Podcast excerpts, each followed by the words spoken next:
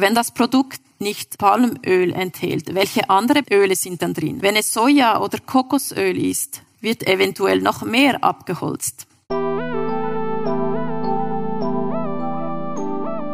Um die Nachfrage zu bremsen, weniger konsumieren.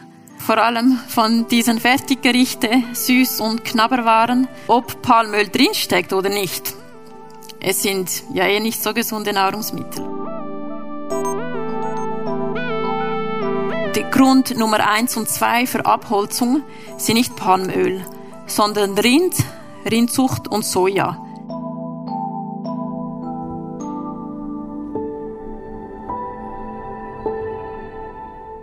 Diese Stimme gehört Ariane Hangartner. Sie ist Fachspezialistin an der ETH Zürich, wo sie ein Projekt für den nachhaltigen Anbau von Palmöl in Indonesien, Kamerun und Kolumbien koordiniert. Sie studierte internationale Beziehungen in Genf und war danach mehrere Jahre in staatlichen wie auch in Non-Profit-Organisationen tätig.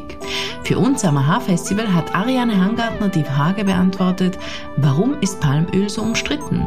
Die Lecture, die ihr gleich hört, hielt sie im Januar 2022 im Kulturzentrum Südpol in Luzern. Viel Spaß mit der Audioversion dieser Lecture.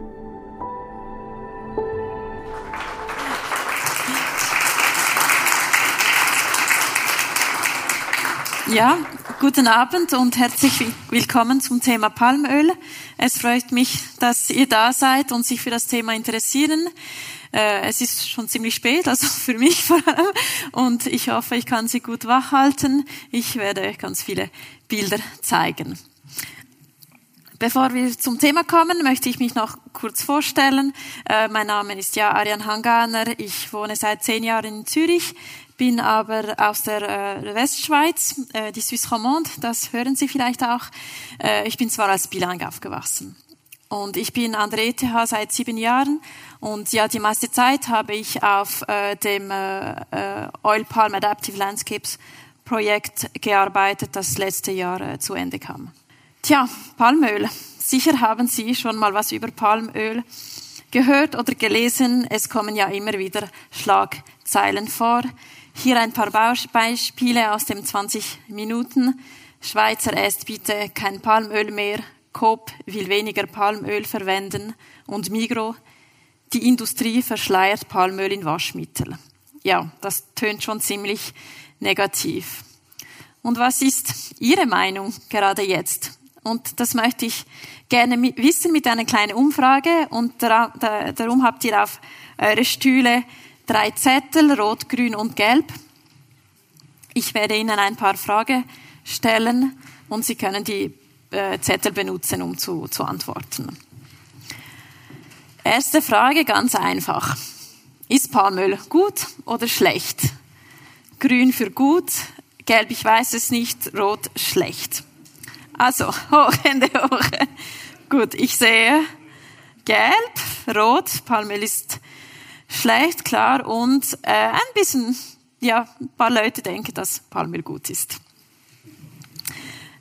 Zweite Frage, wie gut kennen Sie die Palmölproblematik? Grün für ich bin gut informiert und habe eine feste Meinung.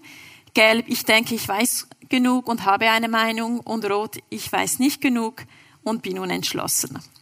Gut, ich sehe viel Rot und Gelb. Das freut mich. Das heißt, dass Sie heute Abend was lernen können. Gut, vielen Dank. Heute Abend werde ich Ihnen äh, Verschiedenes zu Palmöl erzählen. Zuerst die, die Basisinformation zu, von der Produktion bis zur Verwendung. Dann werden wir zur Problematik kommen und schauen, warum Palmöl so umstritten ist. Drittens gibt es Lösungen und was wären die? Und zum Schluss werde ich auch über, äh, kurz über das äh, Opal-Projekt äh, berichten. Palmöl wird aus den Früchten der Ölpalme gewonnen. So sieht eine Palme aus. Die Früchte, die wachsen so in Büschel. Die Ölpalme ist eine Pflanze, die ursprünglich aus Westafrika kommt. Sie wächst nur in den Tropen, also Nähe vom Äquator.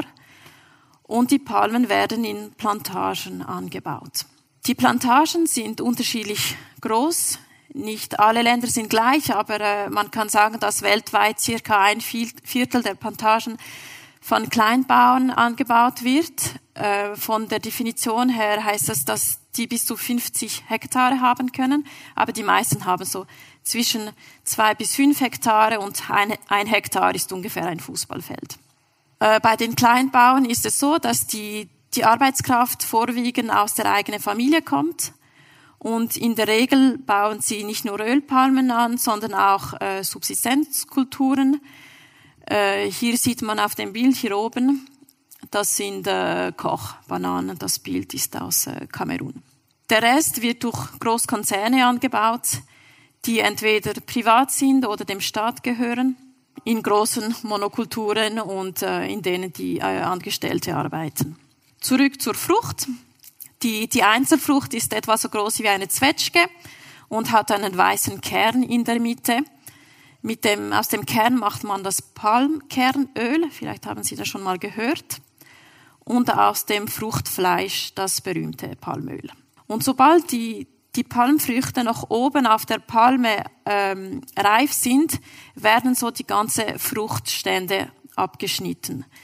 Das geht so, mit Hilfe von einem langen Stab, das ganz oben so ein Messer hat. Äh, es ist arbeitsintensiv, vor allem wenn die Palme dann noch äh, so hoch gewachsen ist. Die Ölpalmen, die produzieren das, das äh, ganze Jahr hindurch und jede zehn Tage ungefähr kann man auf einer Palme so ein Büschel ernten. Wenn man eine neue Pflanze, also eine neue Pflanze setzt, gibt gibt sie nach drei Jahren ungefähr äh, Früchte. Und dies dann während 25 Jahre. Nachher muss man die äh, Palme ersetzen. Sie, sie ist dann weniger produ produktiv oder vor allem eben zu hoch gewachsen. Wenn die Büschel dann abgeschnitten sind, werden sie in die Mühle transportiert, wo sie dann zu Öl gepresst werden. Das ist, äh, das sind Bilder von einer äh, Mühle, modern und industriell. Es gibt aber auch ganz viele handwerkliche Mühlen, äh, wie hier ein Beispiel aus Kamerun. Sehr wichtig, Ölpalmen sind sehr produktiv. Hier sieht man die Ölerträge in Tonnen pro Hektar. Auf einer gleichen Fläche ist Palmöl äh, fünf bis achtmal mehr produktiv als Raps, Sonnenblumen, Kokos äh, und Soja. Und umgekehrt heißt das, dass man fünf bis achtmal weniger Land braucht, um ein Liter Palmöl zu produzieren, im Vergleich zu Öl von Raps, Sonnenblumen, Kokos oder Soja. Hier nochmal ein Vergleich. Man sieht, welche Ölfrüchte auf wie viel Land weltweit angebaut sind. Als erstes ist Soja in, in, in grün. Dann Raps. Äh, Palmöl steht in fünfter Position. Also Palmöl äh, steht verhältnismäßig auf wenig Land weltweit. Wenn man die Produktionsmenge aber anschaut, sehen wir, dass mit dieser kleinen Fläche die Ölpalmen fast 40 Prozent äh, des, des weltweit pflanzliches Öl produzieren. Ja, die, Palme, die Ölpalme ist sehr produktiv. Ölpalmen brauchen weniger Land. Sie brauchen auch weniger Dünger oder Pestiziden als andere Ölfrüchten. Hier ein Vergleich zwischen Palmöl, Soja und Raps. In Rot die Produktion pro Fläche. Palmöl ist, ist sehr produktiv, das haben wir gesehen.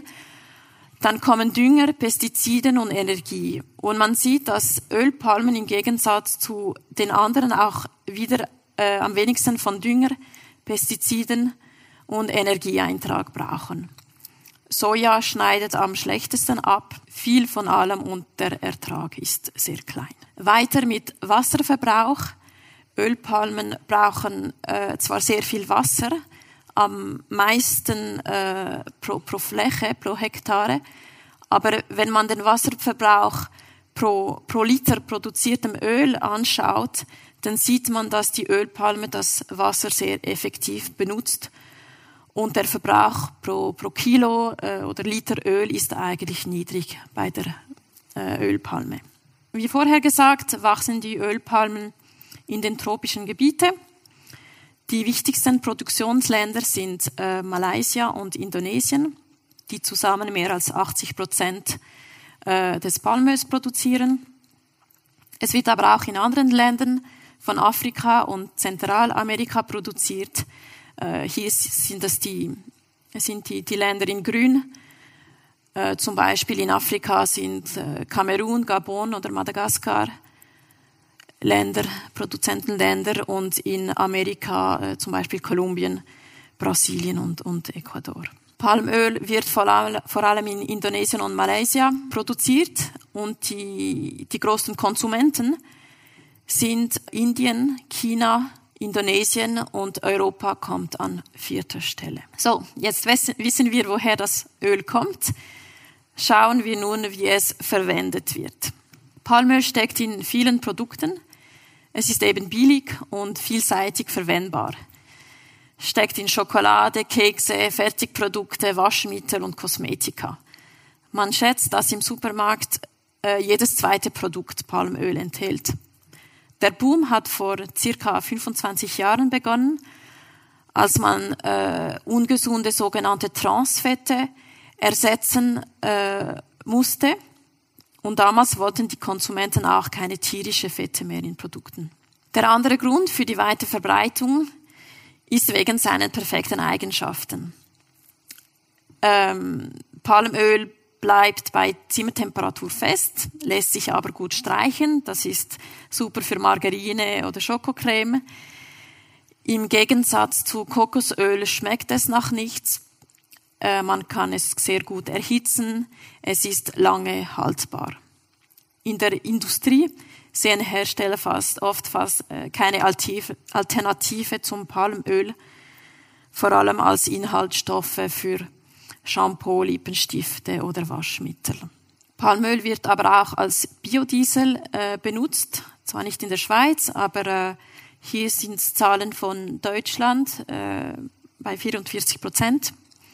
Auch in diesem Sektor wurde viel investiert. Man wolle ja erneuerbare Energien, Treibstoffe benutzen für unser Konsum statt Erdöl. Und schlussendlich in den Ländern, wo Palmöl produziert wird, wird das Palmöl direkt äh, zum Kochen benutzt. Hier ein Foto von Kamerun, wie man es auf dem Markt kaufen kann. Wie erkennt man, ob ein Produkt Palmöl enthält? Für äh, Lebensmittel äh, ganz einfach die Etikette lesen. Die Hersteller müssen das melden. Dann steht zum Beispiel Palmöl, Palmkernöl, Palmfett und so weiter. Bei Haushaltsmittel und Kosmetika gibt es keine solche Pflicht. Oft ist das Wort Palm nicht mal drin, aber wenn auf der Etikette folgende Vorsilben äh, stehen, enthält das Produkt mit hoher Wahrscheinlichkeit Palmöl. Und dies war auch der Inhalt äh, dieses Artikels, die Industrie verschleiert. Palmöl in Waschmittel. So, das war's für die Basisinformation. Soweit alles gut. Palmen sind sehr produktiv und Palmöl ist für die Industrie ein Wunderprodukt. Doch wo ist das Problem? Warum hat Palmöl einen schlechten Ruf? Wieso ist es umstritten, dass die Konsumenten es nicht mehr wollen? Ich selbst hatte vor acht Jahren auch kaum eine Ahnung über Palmöl. Das erste Mal, als ich äh, mal übers, über Palmöl nachgedacht äh, habe, da, da war mein, mein Sohn äh, ungefähr sieben Monate alt und ich, ich habe äh, Babymilch gesucht, also der Pulver für den Shoppen. Und da erinnere ich mich, auf ein Produkt war geschrieben ohne Palmöl. Und da dachte ich zuerst, ah, wahrscheinlich ist es für die Gesundheit nicht so gut. Auf, auf den Flaschenshoppen steht ja auch kein Bisphenol A und so. Erst später eigentlich äh, äh, war mir bewusst, dass es eher für die Umwelt problematisch ist. Seitdem hat die Marke das Marketing für sein palmölfreies Sortiment auch ein bisschen verstärkt und mit Bilder. Äh, das schont den Regenwald und freut die Tiere. Ja, Regenwald und Tiere. Die Nachfrage nach Palmöl ist in den letzten Jahren stark gestiegen und es steigt immer noch. Da braucht man neue Flächen. Und in den Tropen heißt das eben meist auf Kosten des Regenwalds.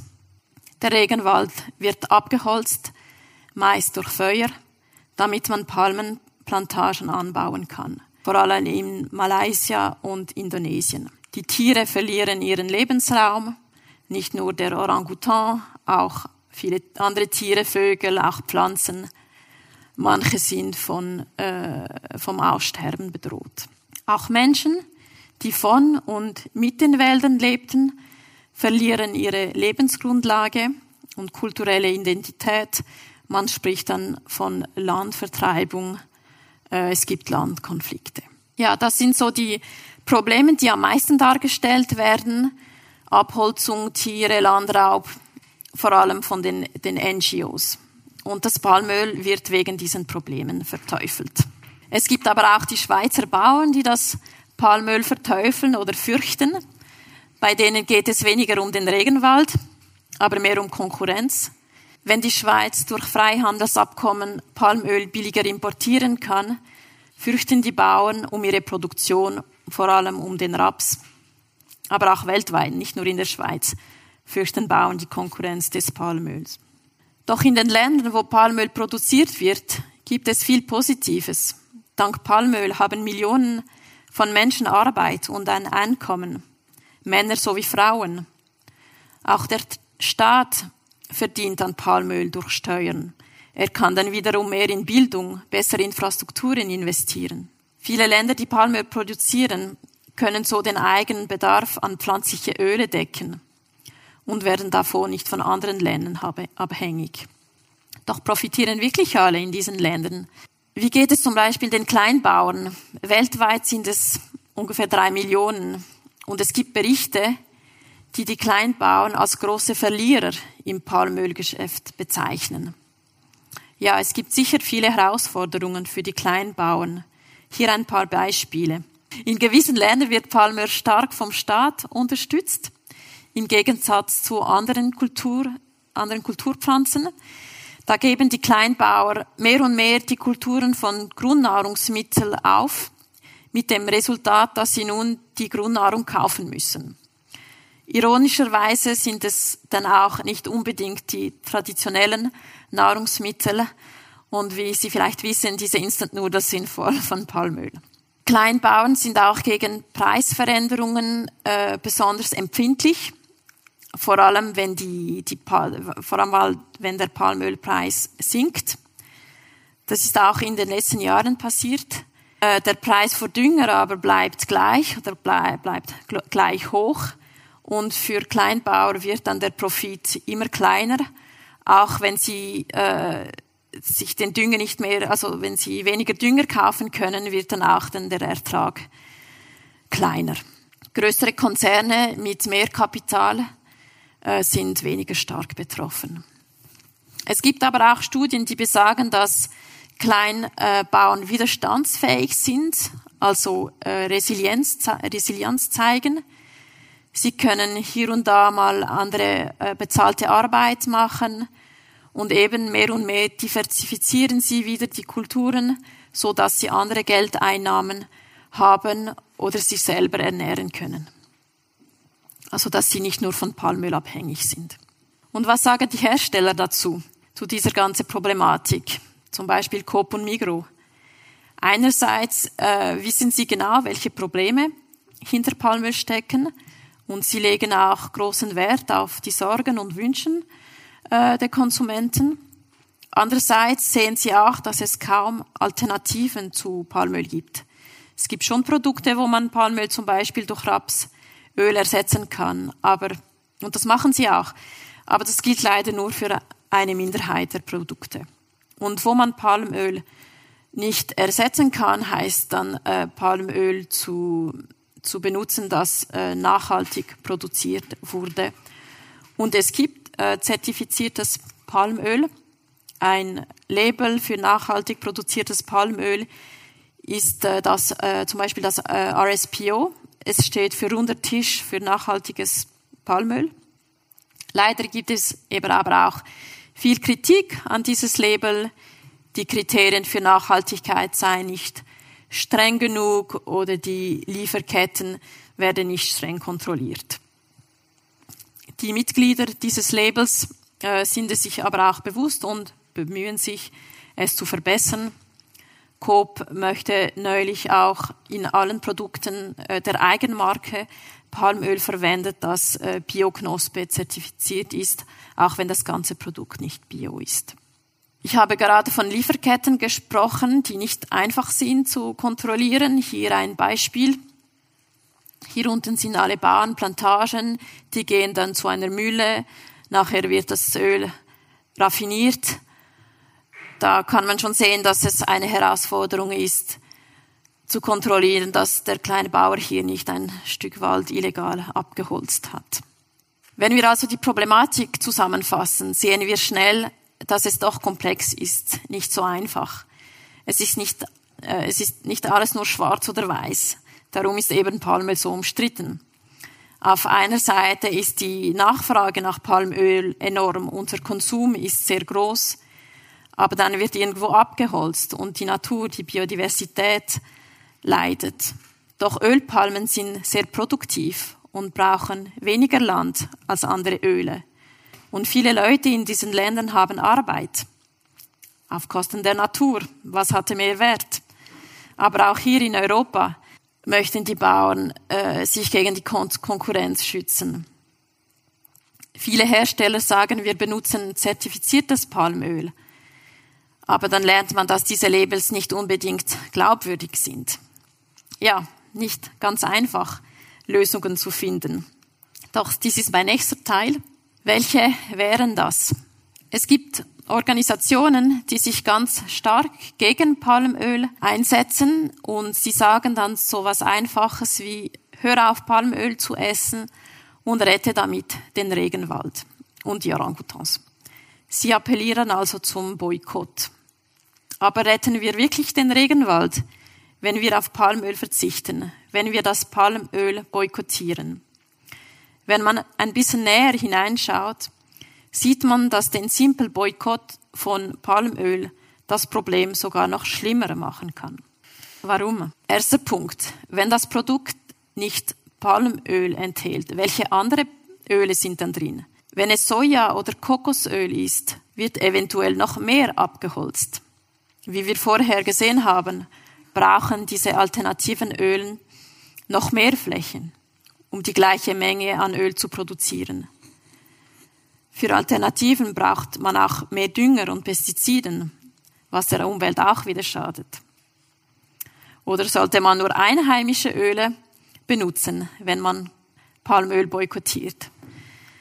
Da muss man schnell verstehen, dass in der Schweiz nicht mal unsere Rapsproduktion für den eigenen Bedarf genügt.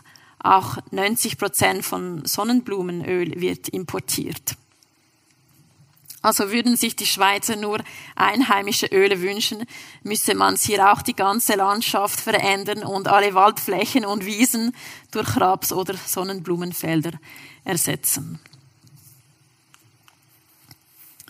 Zweitens, wenn die Industrie äh, kein Palmöl mehr benutzt und kauft, haben die Produzenten keinen Anreiz mehr, nachhaltig zu produzieren. Sie verkaufen dann mehr an China und Indien, die sich keine großen Gedanken über Nachhaltigkeit machen. Was dann auch wieder schlimmer für die Umwelt ist. Wenn wir äh, also Palmöl boykottieren, können wir unsere Konsumentenmacht nicht benutzen. Palmöl zu verteufeln und einfach zu boykottieren ist also keine Lösung. Wir müssen viel mehr herausfinden, wie wir es in Zukunft nachhaltiger produzieren können. Eben eher sollten wir unsere Konsumentenmacht benutzen. Es sind die westlichen Gesellschaften, die es verlangen. Unsere höhe Ansprüche und Sorgen können wir geltend machen bei den Fabrikanten hier. Und weil die auch wirklich zuhören, dann können sie von den Produzenten anfordern, dass sie nur zertifiziertes Palmöl produzieren. Palmöl ja, aber nur, wenn es nachhaltig ist. Die Konsumenten sollen dann vielleicht auch bereit sein, ein bisschen mehr zu zahlen für zertifiziertes Palmöl. Die Labels, die existieren, sind zwar nicht perfekt, aber sie sind schon mal eine gute Basis, auf der man weiterarbeiten kann. Was heißt überhaupt nachhaltig produzieren. Es gibt meist verschiedene Kriterien bei den Labels.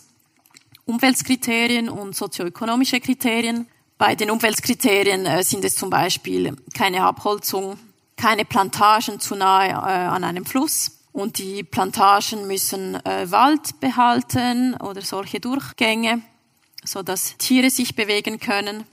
Bei den sozioökonomischen Kriterien, dort geht es mehr um Arbeitsbedingungen, zum Beispiel keine Kinderarbeit, Auch die Gesetze vor Ort müssen respektiert werden, Verpflichtung zur Transparenz und wirtschaftliche und finanzielle Tragfähigkeit. Die Idee mit den Labels ist auch, dass die Kriterien am Anfang eher tief sind, damit alle mitmachen oder mitmachen können. Und wenn dann alle dabei sind, kann man langsam die, die Kriterien äh, erhöhen. Und bei der Suche nach Lösungen muss man auch die Augen mal ein bisschen weg von Indonesien und Malaysia drehen und sehen, dass auch in anderen äh, Ländern Palmöl produziert wird und dass man dort nicht unbedingt Bäume schneidet, um Palmöl zu pflanzen. In unserem Projekt haben wir mit äh, Kamerun und Kolumbien äh, gearbeitet und in Kolumbien zum Beispiel äh, wird nicht abgeholzt, die, die Plantagen werden dort auf, ähm, auf degradierten Fläche in der Savanne gepflanzt, auf Weiden, wo sonst nicht viel anders wachsen würde. Hier ein Bild von solchen Landschaften. Das sind unsere Kollegen, die Analysen äh, vom Boden machen in der Savanne. Und in Zentralamerika ist es wirklich so, dass die, die Ölpalmen äh, auf solche Landschaften äh, angepflanzt werden. Das heißt ja nicht, dass es keine Probleme gibt. In Kolumbien ist zum Beispiel Wasser ein großes Problem, weil die Palmen sehr durchstick sind. Aber eben, man sollte nicht alles Palmöl in den gleichen Topf werfen. Nicht überall wird abgeholzt. Noch zum Thema Nachhaltigkeit und Konsumentenmacht. Äh, wie Christoph es vorher gesagt hat, letztes Jahr hat die Schweiz über ein Freihandelsabkommen mit Indonesien abgestimmt. Da gab es wieder viele Argumente auf beiden Seiten. Klar, das Thema ist umstritten. Und ohne mich über Freihandelsabkommen zu positionieren, ist es immerhin das erste Mal, dass Nachhaltigkeitskriterien in einem Freihandelsabkommen festgehalten worden sind. Und das finde ich, das ist schon ein, ein Erfolg. Wenn man nochmal zusammenfassen will, warum Palmöl so umstritten ist, könnte man das in, in zwei Bilden tun. Dieses wäre das Erste. Ja, vieles ist Sache der Perspektive. Wo ist man? Auf welcher Seite? Ist man vom Nord, vom Süd? Ist man die Regierung oder die Bauern? Ist man Konsument oder Produzent? Will man die Umwelt schützen oder eher die Wirtschaft? Also kein Wunder, dass es so viel Streit gibt, vor allem wenn denn jeder auf seine Seite bleibt. Das zweite Bild wäre dieses und zeigt, dass alles sehr komplex ist und dass es keine einfache Lösungen gibt, die man von einem Büro rausfinden könnte. Auch was ich Ihnen heute erzählt habe, ist eine große Vereinfachung, vor allem wenn man bei jedem Punkt hineinschaut, ist es wirklich sehr, sehr komplex. Und eben, man kann nicht da drin sein und die Lösung von A bis B finden, man muss Lösungen zusammen äh, mit allen Akteuren äh, erarbeiten. Man muss den Dialog fördern. Darum gab es das Opal-Projekt und so komme ich zum letzten Teil von meiner Präsentation. Das Projekt kam letztes Jahr zu Ende. Es wurde vom Schweizer Nationalfonds unterstützt, finanziert und von der ETH geleitet. Es war eine Zusammenarbeit zwischen äh, Universitäten, Forschungsinstitute, NGOs in der Schweiz, Indonesien, Kamerun und Kolumbien. Das ultimative Ziel von Opal ist, dass Palmöl nachhaltiger produziert wird, nachhaltig für die Umwelt, Tiere, Pflanzen, aber vor allem auch für die Menschen, die in diese Landschaften wohnen. Das mit der Komplexität und verschiedene Perspektiven war uns natürlich bekannt. Ziel war, den Dialog zwischen den Palmölakteuren zu fördern und so zusammen Lösungen erarbeiten zu können. Und dafür haben wir partizipative Methoden benutzt. Und jetzt wird's spannend. Wir haben Rollenspiele entwickelt in Form von äh, Brettspiele, eine Art Palmölmonopoly. In den Spielen kann man äh, Palmöl anbauen, aber auch andere Pflanzen wie Reis oder äh, man kann fischen gehen. Man verdient dann Geld, hat dann auch Kosten und muss Steuern bezahlen. Und alles wurde so entwickelt und kalibriert, dass es der Realität entspricht, auch wenn es nur ein Modell ist. Nach dem Spiel beginnt ein moderiertes Debriefing, eine, eine Diskussion. Was bringen diese Spiele? Erstens Spaß, eine lockere Atmosphäre, wo sich die Leute mit unterschiedlichsten äh, Perspektiven öffnen können. Eben, man kann die Perspektive ändern. Das passiert, wenn im Spiel der Bauer im echten Leben dann im Spiel die Rolle der Regierung übernimmt zum Beispiel und der Dorfchef spielt der Bauer oder die Industrie. Und man sieht auch das größere Bild, äh, man sieht das ganze System, die, die Zusammenhänge.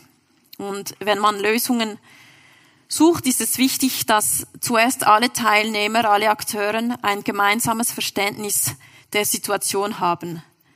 Sie verstehen dann auch ganz schnell nach dem Spiel, wie komplex das alle ist. Das schafft man eben sehr gut mit Rollenspielen. Und zu diesen drei Punkten möchte ich Ihnen gerne je ein Beispiel geben aus unserem Projekt. Erstens zum Spaßfaktor. In Kolumbien hat uns mal ein Teilnehmer nach einem Workshop gesagt, ah, das ist das erste Mal, dass ich an einem Workshop über Palmöl teilnehme, wo die Leute lachen, sich nicht streiten oder sich anschreien. Zu Perspektive ändern, da möchte ich Ihnen ein Beispiel aus Indonesien erzählen. In Indonesien gibt es ein, eine eigene Zertifizierung, die heißt ISPO äh, für äh, Indonesian Sustainable Palm Oil. Und äh, die ist obligatorisch für alle. Aber viele Kleinbauern machen nicht mit. Und die Regierung hat uns um Hilfe gebeten und eine Doktorandin aus unserem Projekt, sie ist aus Indonesien, sie hat das ISPO-Spiel entwickelt, die wirklich der Realität entspricht. Und als das Spiel fertig war, hat sie dann die Leute der Regierung äh, eingeladen, das Spiel zu spielen. Und die, diese Leute von der Regierung haben natürlich dann die Rolle der Bauern übernehmen oder Großkonzerne.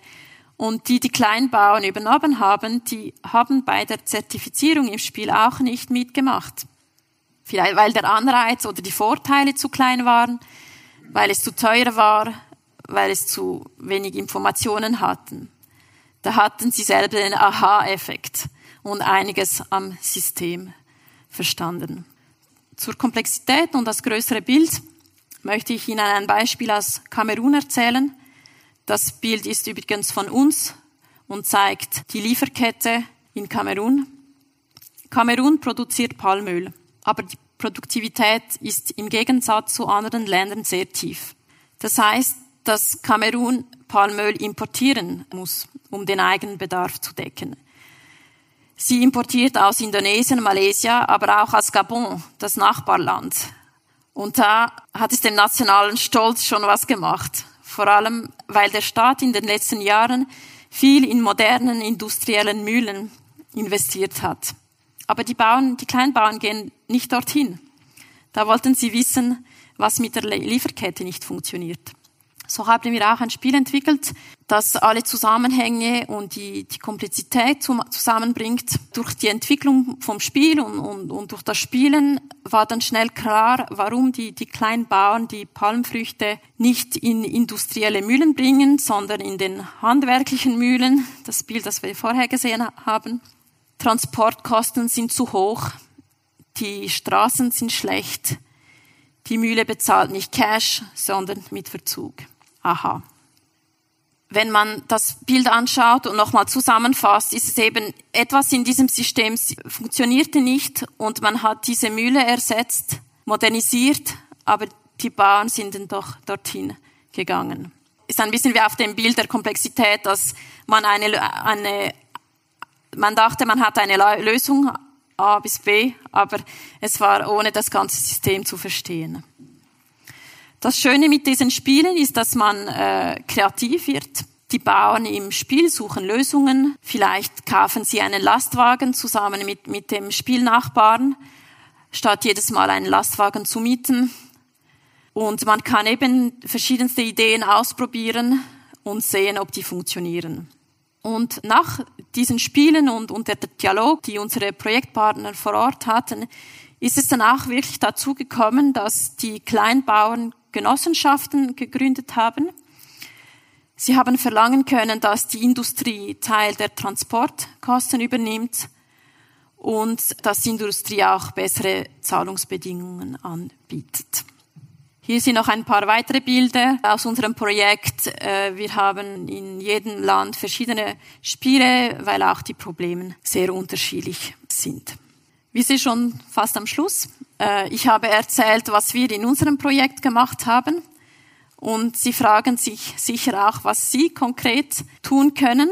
Als ersten sich informieren, Packungen lesen, offen sein für, für andere Meinungen, bei Hersteller nachfragen, woher das Palmöl kommt und wie es produziert wurde.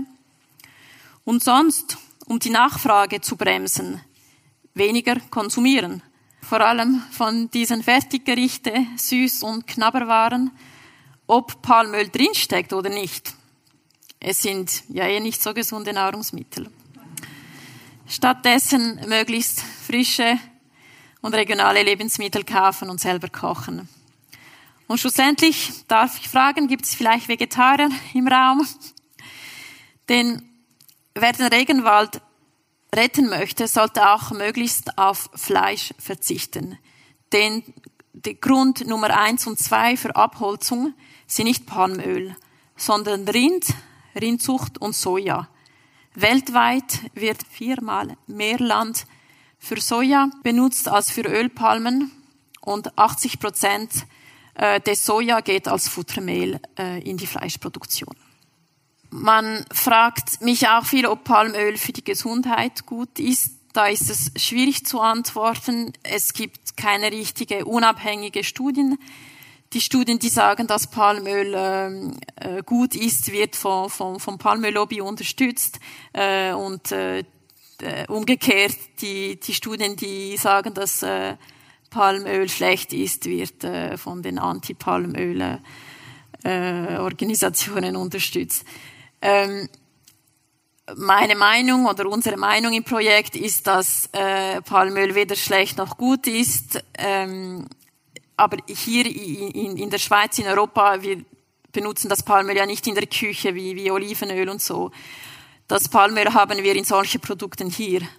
Und auch wenn Palmöl gut wäre, ich meine, das ganze Produkt ist ja ungesund. Von dem her äh, spielt es keine große Rolle. Das kommt Ihnen wahrscheinlich schon bekannt vor. Ich möchte Ihnen nochmals die Frage stellen, ist Palmöl gut oder schlecht?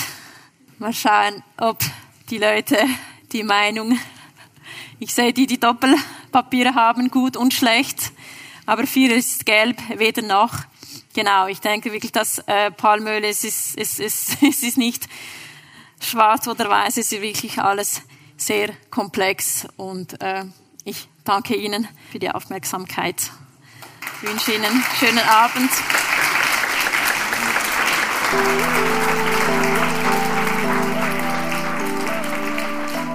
Danke, dass du diese Podcast-Episode gehört hast. Ich hoffe, sie hat dir gefallen und du konntest etwas Neues erfahren und lernen. Und wenn du schon mal da bist, lass uns doch eine Bewertung oder ein paar Sternchen da. Das würde uns sehr helfen. Und wenn du mehr Vorträge vom AHA-Festival hören willst, abonniere diesen Podcast und folge uns auf Instagram und Facebook. Auch über Feedback freuen wir uns sehr. Schreib uns eine Mail an am.aha-festival.ch. Aha, ein Podcast für Wissen ist eine Zusammenarbeit von Christoph Fellmann und mir, Anna Matjaschewitsch. Mitproduziert und komponiert hat Nikola Milos Misic.